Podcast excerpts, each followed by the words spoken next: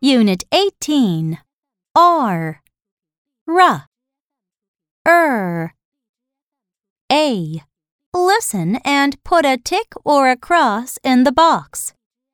Put a tick in the box if the word begins with R. R. If not, put a cross. Number 1 Rat.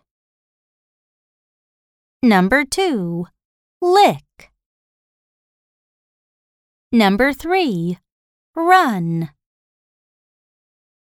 Number 4 Ring. Number 5 Monkey